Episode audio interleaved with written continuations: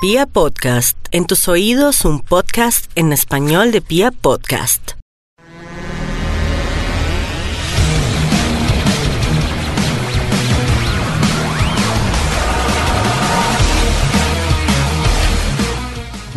Este es su programa Los Casa Deportes, originando desde su plataforma de Pia Podcast y nos pueden escuchar por Spotify o Deezer. Hoy con dos invitados y co- con, un invitado y con el de siempre, eh, Juan Ignacio, ¿cómo estás? Bien, Perú, feliz acá de tener una persona aquí en... De la casa, ¿no? Sí, de la casa, que nos puede instruir mucho del tema de que vamos a hablar hoy. Y pues feliz de que esté acá. No habíamos tenido invitado en ninguno de nuestros programas, entonces hoy está debutando el invitado. Vamos a ver cómo le va. Sí, pues, pero bueno, si ya sin más preámbulos, eh, introduzcamos al, a nuestro amigo Fixie Boy. ¿Cómo estás, Fixie Boy? ¿Qué tal, gente? ¿Cómo vamos? Eh, muy feliz de estar acá. Saludo primero que todo para Perú, para Nachito y para Ratón. ¿Le dicen Ratón acá o tiene, le se le dice con nombre completo? ¿Cómo es la vaina? David Garzón también tenemos aquí en nuestro la staff. ratón, la ratón. Sí, a ver, si él va a Ah, una. Nos, pregunta. llamamos, nos llamamos por los, por los apodos, eso está bien. Bienvenido, Ratón, bienvenido, Nico, David. ¿Cómo vamos? Eh. ¿Qué tal? ¿Cómo están muchachos? Sí, eh, cualquier apodo con cariño está, es bienvenido mientras Ah, eso está muy bien. podamos debatirlo ameno. Listo. Bueno, hoy va, desde que empezamos este programa, Los Cazadeportes, como que tuvimos este, este programa en la cabeza. Y era el de los deportes electrónicos o lo que se llama ahorita como videojuegos, ¿no? Sí, también conocidos acá, pues en inglés se dice esports y mm, obviamente los, eh, la traducción literal sería los juegos, eh, no, los videojuegos, ¿cómo es? Deportes electrónicos sería exactamente. Y sí, sería pues interesante, primero que todo, pues agradecerles por la invitación.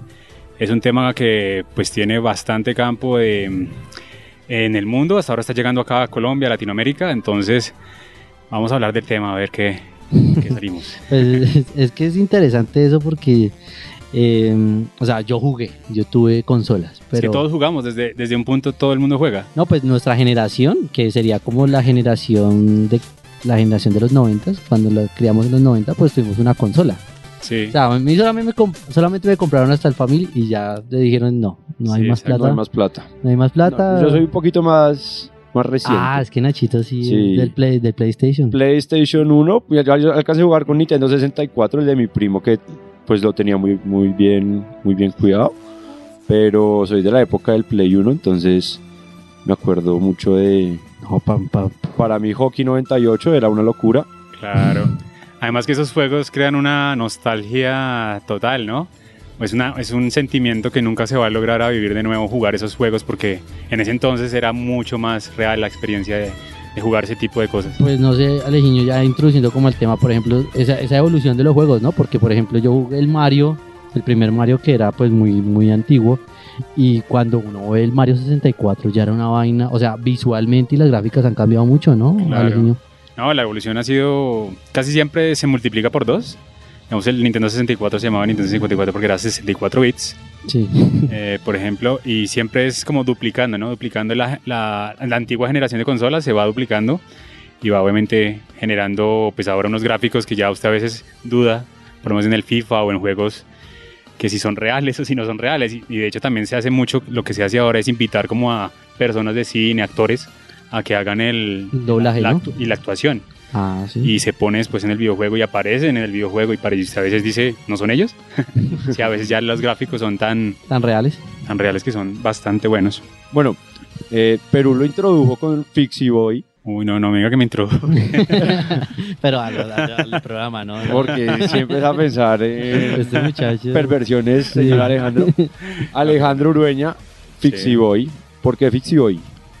No, pues Fixie Boy me nace de, de, pues quería como, siempre he sido alejiño, pues me dicen ustedes por el fútbol, por el tema del fútbol, siempre he jugado por izquierda, también pues hay que decir eso, todas mis influencias son como la música, el fútbol, eh, ¿se puede decir el equipo de que soy hincha? Sí, Claro. sí. eh, santafereño a morir, entonces eh, todas esas influencias eh, las quería meter en un solo en un solo nombre y obviamente pues ando en, en Fixi, mi- yo ando en la ciudad, yo, yo vivo y trabajo en, en bicicleta, entonces me encanta rodar la, la ciudad, Ah, eh, me gusta mucho el tipo de, de las bicicletas Fixie, aunque ya también después hablaremos de eso, porque mucha gente ya es purista y dice que mi bicicleta no es fixie, pero ya después hablaremos. Pero ¿por qué? Entonces quería un nombre más sonoro y pues de hecho también aprovecho para decir, tengo mi canal de Twitch, tengo mi canal de YouTube. Sí, o sea, ¿qué es, qué es Fixie Boy? ¿Qué es? Fixie Boy es, pues es como mi alter ego en los videojuegos. Sí. Eh, siempre tuve un nombre que se llamaba Henkel, eh, que era relacionado con, pues ya que soy hincha de Santa Fe, siempre quise tener como algo referente a un león. Es como el nickname. Sí, exacto. Es como mi ¿Heikel es nombre. león en alemán? No, es un personaje de un anime Ah. eh, que, que era, una, era un león humano. Entonces, es que no sé, yo alemán. no, no, no. Pero la vaina es que todo el mundo, eh, pues muchas veces no se acordaba de mi nombre. Ah, bueno. O me decían Heineken. Entonces me dicen- más acorde a tus pasatiempos. sí, ¿no? obviamente también las cervecitas de otras mis influencias.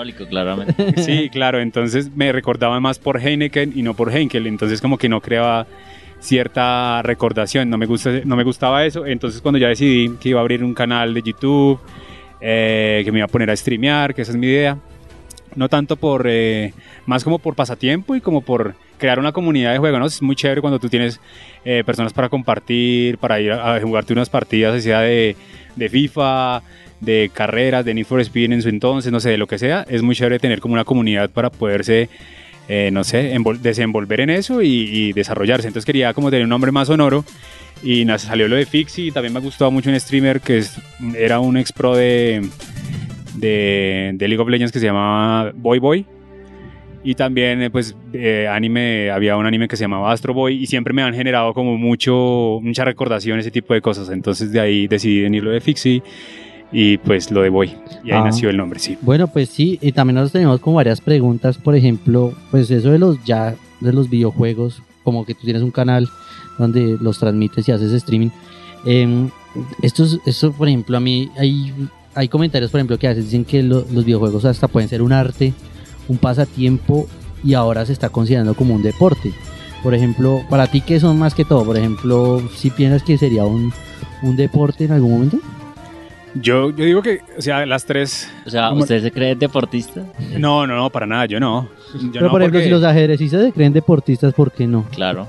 Pero ¿por qué? Porque, pero es que también, digamos, hay futbolistas amateurs, los que juegan eh, cada semana o los fines de semana, pero eso no significa que tú seas profesional ni que te consideres un deportista. Sí. Porque para ser un deportista tú tienes que tener una pero disciplina, puede- entrenamiento. Pero entonces un jugador electrónico amateur, ¿podría ser? Sí, ¿El término aficionado, aficionado, y- pero yo, me- yo soy más como para entretenerme, y para las risas, con, si juego con Mm. amigos, para reírme y toda la vaina, porque yo no sé, o sea, obviamente en ese campo sí hay gente que gana dinero, pues que entrena ocho horas, digamos, hay gente que, los que juegan League of Legends, que juegan ocho horas diarias, eh, tienen managers, los que hacen en equipos profesionales, ganan un sueldo, entonces, en, yo no, obviamente yo no, pero sí hay gente que en el ámbito de los videojuegos se pueden dedicar, por ejemplo, al, al streaming, a entretener a otra gente y reciben eh, publicidad, Ah, claro. eh, reciben Suscripciones. como en Yo no la... entendí muy bien eso porque estaba leyendo un poco de lo del, pues, cómo reciben la gente que hace streaming, eh, pues, dinero. Sí. Entonces, publicidad es uno de los ingresos. Los suscriptores dicen que tienen una suscripción. Eh, mucha gente que paga por ayudar al- a la persona que hace streaming porque le gusta el contenido, etcétera. Pero también eh, las plataformas comienzan a, a pagarle al, al del streaming. O sea, digamos, Twitch le paga a una persona como Sí, el claro. streaming. Pero hay que cumplir ciertos requisitos, ¿no? Como tener cierta cantidad de followers, eh, ya después pasa, cuando ya tú como que eres exitoso en la plataforma, tienes cierta cantidad de visitas, cierta cantidad de promedio de personas viéndote, pasas a ser partner, o sea, socio. Y cuando eres socio ya la, la empresa como tal, igual pasa en YouTube, pero es como más exigente, te empiezan a pagar por los ingresos de publicidad. O sea, cada vez que tú abres un video en YouTube te va a salir una publicidad, Claro. Sí. eh, en lo mismo en Twitch, cuando ves un video o cuando empiezas a ver una transmisión, cada cierto tiempo te va a salir una publicidad. Entonces, esos dineros, un pequeño porcentaje, porque tampoco es mucho, va a ir al, al streamer. Aunque el streamer obviamente se, se apoya más no tanto en dinero de publicidad, sino en patrocinios, en las suscripciones que recibe la gente y eh, en donaciones. ¿Y quién patrocina el mismo juego?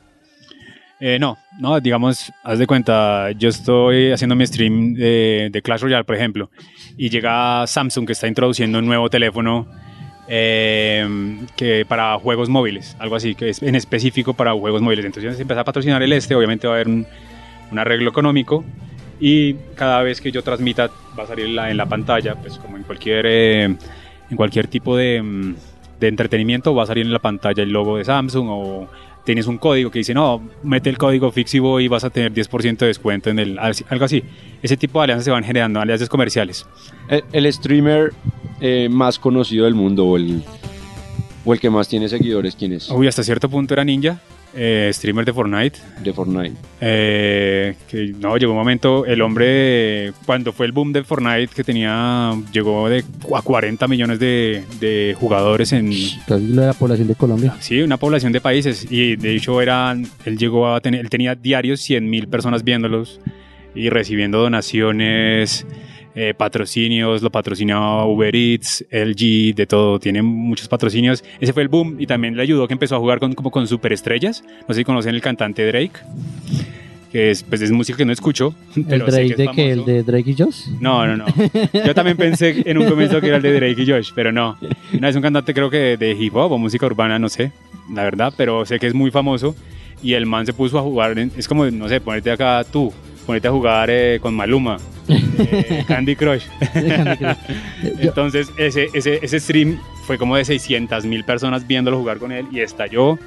Y ahí fue que se dio a conocer mucho Ninja. Ninja tiene patrocinios por montón y llegó la- al momento que él estaba tan famoso que se estaba ganando 500 mil dólares mensuales. Impresionante. Sí, entonces el man se hizo millonario. Se hizo millonario y obviamente supo hacer las cosas y, y, y la estalló, la supo romper. Yo, yo, por ejemplo, qué pena, Juan. Yo tengo una, una pregunta ahí, es, por ejemplo, los aportes sociales o, o la sociedad que crean estos videojuegos. Por ejemplo, hace como un mes o dos meses, eh, el caso de, un, de una persona que era casi tetrapléjica o tenía una discapacidad muy importante. Y esta persona parece que los papás nunca le prestaron atención a los videojuegos. Y entonces el chico cuando pues los médicos le dijeron que solamente tenía 20 años de vida, eh, pues los, eh, los padres pues dijeron no, pues eh, démosle como todas las facilidades a él y él lo único que pedía era como es un computador. Y los papás pensaban que él perdía el tiempo. Pero cuando se fueron a dar cuenta, cuando el muchacho murió y toda una comunidad, pero alrededor de Europa, eh, pues lo, lo homenajeó, se dieron cuenta de la magnitud de esto en la vida de él. Entonces, a mí me pareció muy, muy bonito el caso, como para ejemplificar que eh, esas personas que pues no tenían no tenían una movilidad, pues también tenían una vida social a partir de esos videojuegos impresionante. Y no sé qué piensa, qué piensa Alejito de, de esto, cómo se puede dejar, o pues cómo se puede eh, eh, impactar en la sociedad con, estos videojuegos o cómo se puede transformar un poco pues el entorno a partir de ellos. Eh, no, es, o sea, la, la vena de los videojuegos que se pueden convertir, se convierten en tu vida, ¿no? En tu diario vivir. Obviamente no debe ser todo, yo digo que siempre todo en exceso es malo, pero obviamente se, se, se convierte en algo muy importante para las personas. Entonces, eh, en este caso sí, se hace mucho, por ejemplo, en el caso de los streamings, se hacen streamings solidarios, eh, comunidades completas que juegan un videojuego para apoyar a una persona, se ha visto eh, apoyando causas como la lucha contra el cáncer, eh, contra el SIDA, infinidad de enfermedades que se ha hecho y se han hecho y obviamente las donaciones que hacen en todo el streaming van para ese fin. Ah, Y obviamente también como la gente como que eh, hay o sea, yo tengo todavía fe en la humanidad, ¿no? Muchas veces eso eso eso es muy bonito porque en esos tipos de streaming es como la como la Teletón. La gente empieza a donar, o sea, porque a veces se ven como donaciones de 10 dólares, 20, que son mucho para un streamer, pero piensas que así van a ser las eh, para ese tipo de causas, pero a veces se han visto de 500 euros, miles de euros, miles de dólares, entonces es muy chévere cuando se ve ese tipo de cosas, cuando se unen, también se une, a veces se unen muchos streamers a ese tipo de, de cosas, es muy bueno.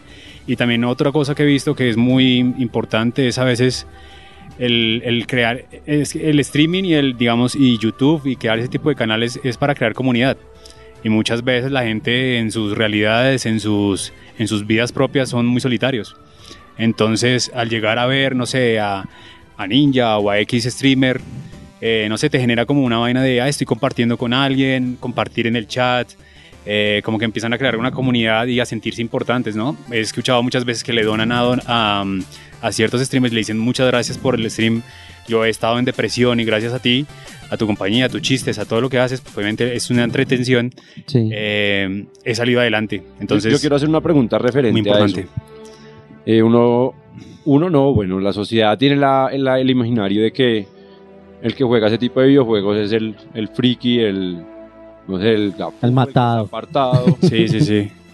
¿Qué tanto es así? O sea, digamos en sus partidas que se encuentra con, no sé, Clash Royale, League of Legends, eh, se encuentra gente, jóvenes, adultos, eh, mujeres, o es un estereotipo que tiene marcado la sociedad.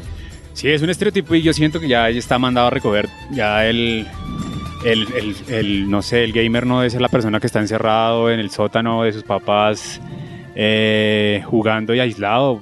Por ejemplo, yo pues tengo más, Puede ser un ciclista. sí, pues, deportista, yo juego fútbol, hago ciclismo, juego Ciclista videojuegos, energía. trabajo. No, pero, pero por ejemplo, este jugador de Francia, ¿no? Eh, Griezmann, es jugador habitual de, de de Fortnite, ¿no? eh, también. Es más, yo no conocía for- los bailes de Fortnite hasta que hasta que se, Cuando lo cre- vi. hasta que se crearon la, la controversia porque él celebraba haciendo los No, hay bailes. muchos jugadores, Dele Alli, por ejemplo, del Tottenham, Ah, sí. eh, Harry Kane también juega Fortnite, muchos jugadores también de la NBA, de hecho han, eh, han habido, se han hecho torneos en los que participan un famoso y un deportista, por ejemplo. Entonces, de- jugadores de la NFL en Norteamérica es bastante fuerte ese tipo, ese tipo de cosas. Y Y yo tenía, por ejemplo, ¿Estamos una, una pregunta. No, pues ya, ya como... No, no, para terminar lo que me estaba preguntando. Ah, entonces sí, es un, yo creo que es algo El que toca, sí, el estereotipo toca, toca recogerlo. Ya hay niñas jugando, eh, muchas streamers son, usted las ve y son modelos, o gente, eh, chicas super, supremamente lindas que se dedican a hacer streaming porque obviamente van a recibir más dinero, obviamente. Hay una Pero, de negocio. pero nada, y, y también con, con la gente, gente normal, hay gente que ya ta- hasta en traje llegan de trabajar y se ponen a hacer streaming. Entonces yo creo que ese, ese, estereotipo hay que recogerlo y que también darnos cuenta con, digamos, con la pregunta introductoria que me dijiste tú de, mm, eh, me dijo Perú, de, mm, de quiénes juegan, ¿no? De qué- qué- cuál es el tema de los videojuegos. Yo creo que todos en cierto punto hemos jugado algo. eh, entonces todos de cierto modo hemos sido gamers.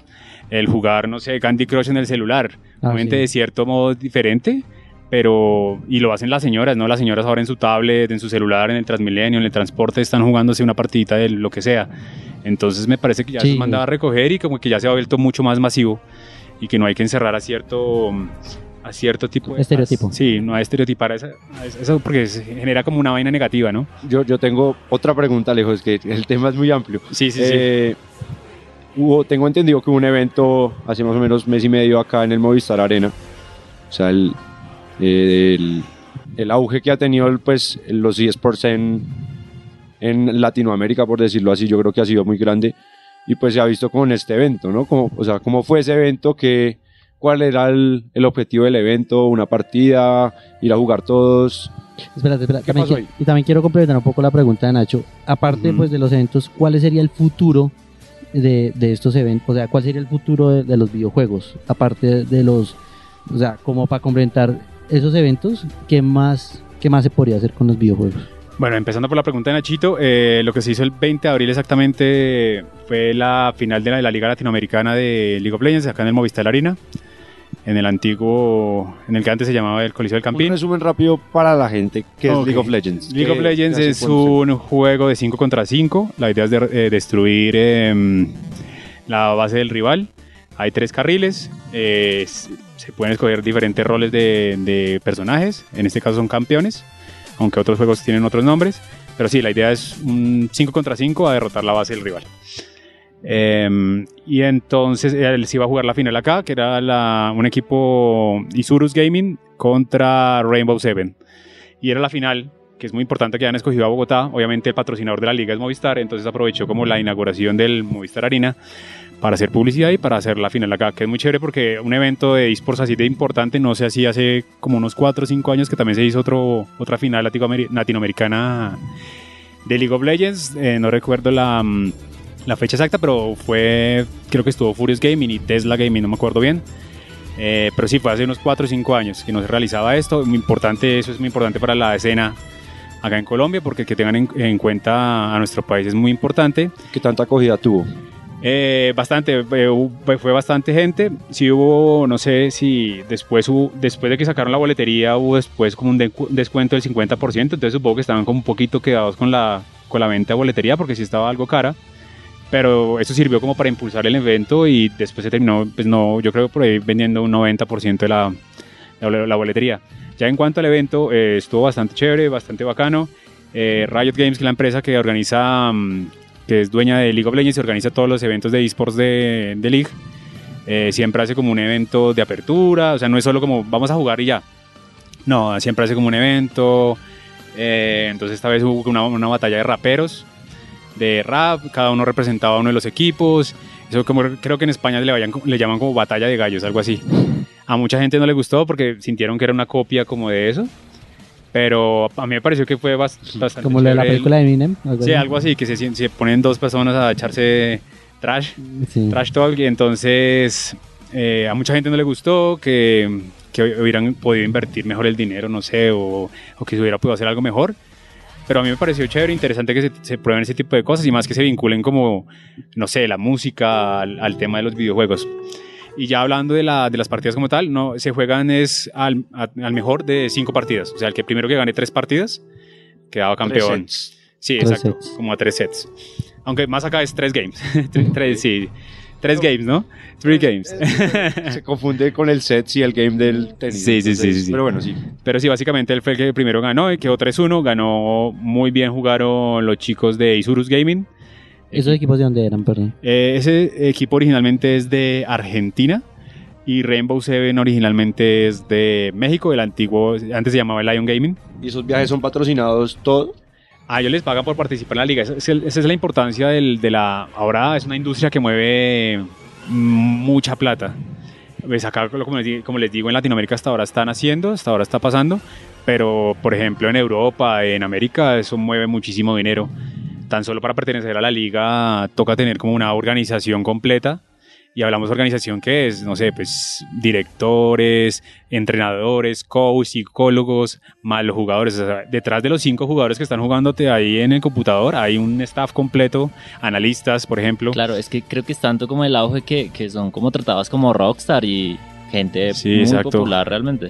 Exacto, y hay historias increíbles, entonces eh, es una vaina que toca ponerle mucho las pilas y ya muchos equipos de otros deportes, digamos el Villarreal en, en- en España, el Valencia, el Paris Saint Germain ya tienen divisiones de esports, acá en Colombia hasta ahora se está viendo pues hasta, hasta, hasta donde sé, con Santa Fe y Millonarios. ¿Y qué tan difícil es pertenecer a una liga de esas? O sea, ¿quién No, avala eso? Tocas, eh, pues primero la- las ligas de cada juego las domina la compañía que, que hace el juego. Que ellos son los que tienen obviamente las licencias para hacer una liga original y toda la vaina. Eh, entonces, em, sí, eso depende mucho de la liga, pero se está animando y acá también está empezando, por- como lo, que- lo que les digo, con equipos profesionales, digamos, de fútbol, porque están iniciando hasta ahora en, pues, en lo que yo creo que más se juega acá en Colombia, que es lo más, lo más normal y habitual, que es el FIFA. Entonces ahí está empezando el este. Y ese es el futuro que yo le veo, pues respondiendo a, a Perusiña, a Perusiña de una vez de la, la, la- la pregunta. Sí. Eh, está empezando hasta ahora, digamos, ya está llegando, en el, en el caso de League, llegó eh, la Liga de Videojuegos Profesional eh, a armar liga ya colombiana como tal de League of Legends, que se llama la Golden League. Eh, entonces está empezando a llegar inversión y mucha gente está dando cuenta que en los videojuegos se puede invertir, se puede, mm, se puede ser exitoso. Entonces, ahí vamos, vamos de a poquitos, pero vamos a ver qué pasa acá en Colombia. Ah, bueno, Alejiño, listo. Pues, mm, bueno, una última pregunta. ¿Pues ¿Crees que alguna vez va a ser esto Juego Olímpico? ¿O ¿Se van a presentar los Olímpicos de.? Eh, de no, día? Eh, algo que hay que decir de los esports es que no, no quieren ser un deporte como el fútbol o, o el básquetbol o no sé, otro tipo de juegos. Nunca sería tratado como tal, ¿no? Exactamente, pero tampoco hay que despreciarlos, ¿no? Porque también pasa eso. Eh, una cosa que pasó, digamos, fue en la final, en el, ustedes saben que es el sofá, que es como el nuestro Comic Con acá, no sé, nuestra, Digo yo. sí, nuestra feria como más importante de, de ocio, de diferentes vainas, se jugó la, una Es final. Muy buena, ¿no? O sea, Sí. la acogida a esa, a esa, a esa feria es de... Sí, hay mucho y está creciendo. Porque a veces a mucha gente le daba pena ir allá o solo iban los frikis, como fue la pregunta que me hicieron ustedes. Pero ahora no, se está- se- se- allá se juegan, se juegan finales de, de League, se juegan finales de FIFA, se juegan finales. Y entonces hubo una, hubo una final entre Santa Fe y Millonarios, de hecho, y la ganó Millonarios. Y mucha gente se estaba burlando en Twitter, santafereños, que, por- que porque llevaron gente a apoyar al muchacho. Y eso, pues, no, eh, decían que, ay, tan chicos, que tienen como que llevar a ese tipo de cosas apoyo, pero no. Eh, todo lo contrario, si ellos están haciendo, apoyando a su jugador, porque era jugador de la plantilla de Millonarios, pues chévere, bacano, o sea, que le vayan cogiendo como amor ese tipo de cosas y como que dejen de despreciar la vaina. Entonces yo lo que digo es, no son como los deportes normales, obviamente, y nunca lo van a hacer, no van a estar nunca en los Olímpicos, pero sí ya hay competiciones que reúnen muchos, muchos videojuegos y ellos son como sus propios olímpicos, que se llama la WCG, que se Ah, va a volver listo. a hacer, que es como su, o sea, sus olímpicos, pero en deportes electrónicos. Ah, bueno, para eso iba la, la pregunta más que todo. Bueno, Alejiño, pues nos encantó tenerte acá en, en los Cazadeportes. ¿Cómo es que es tu canal para invitar a la gente? Bueno, muchas gracias. Primero que todo, agradecerles a ustedes. Eh, chévere hablar del tema. Eh, es la primera vez que hablo en, no sé, porque no me considero un experto. Estoy en el medio, pero obviamente en, eh, pues tengo otro tipo de aficiones, entonces no me enfoco mucho en esto, pero pues obviamente soy apasionado por el tema. Entonces, nada, si quieren eh, seguirme en mis streamings, eh, twitch.tv slash eh. En YouTube estoy como Fixieboy Games. Y eh, no sé si quieren seguirme en Twitter, estoy como arroba de Fixieboy. Claro, en Twitter, ¿en dónde hace, es que regala las, Las boletas. lo- lo- las promociones Las y los... No, eh, pues estaba, estaba haciendo la rifa de una, de una skin que nos regalaron precisamente en la final de la Liga Latinoamericana, que me regalaron un, codiguito, un código para ganarse una skin, pero yo ya tenía la skin, entonces decidí sortearla entre mis seguidores, entonces si también quieren posibles sorteos, también ahí, ahí, ahí habrá cariño para ustedes. Ah, bueno, muchas gracias, Alejiño. Fue un placer haberte tenido. La casa siempre te queda. No, muchas gracias a ustedes por la invitación y espero, creo que no este sé, tema se puede extender demasiado. Sí, Hay mucho para que- hablar. hay mucho por hablar, sí, es muy cierto y no, y si quieren volver a tener acá, pues yo encantado, me gusta mucho la experiencia, entonces Volveremos. a la orden, Volveremos con otro, con otro programa. Listo, bueno, este, este fue su programa Los Cazadeportes y nos vemos en otra emisión. Gracias. Chau.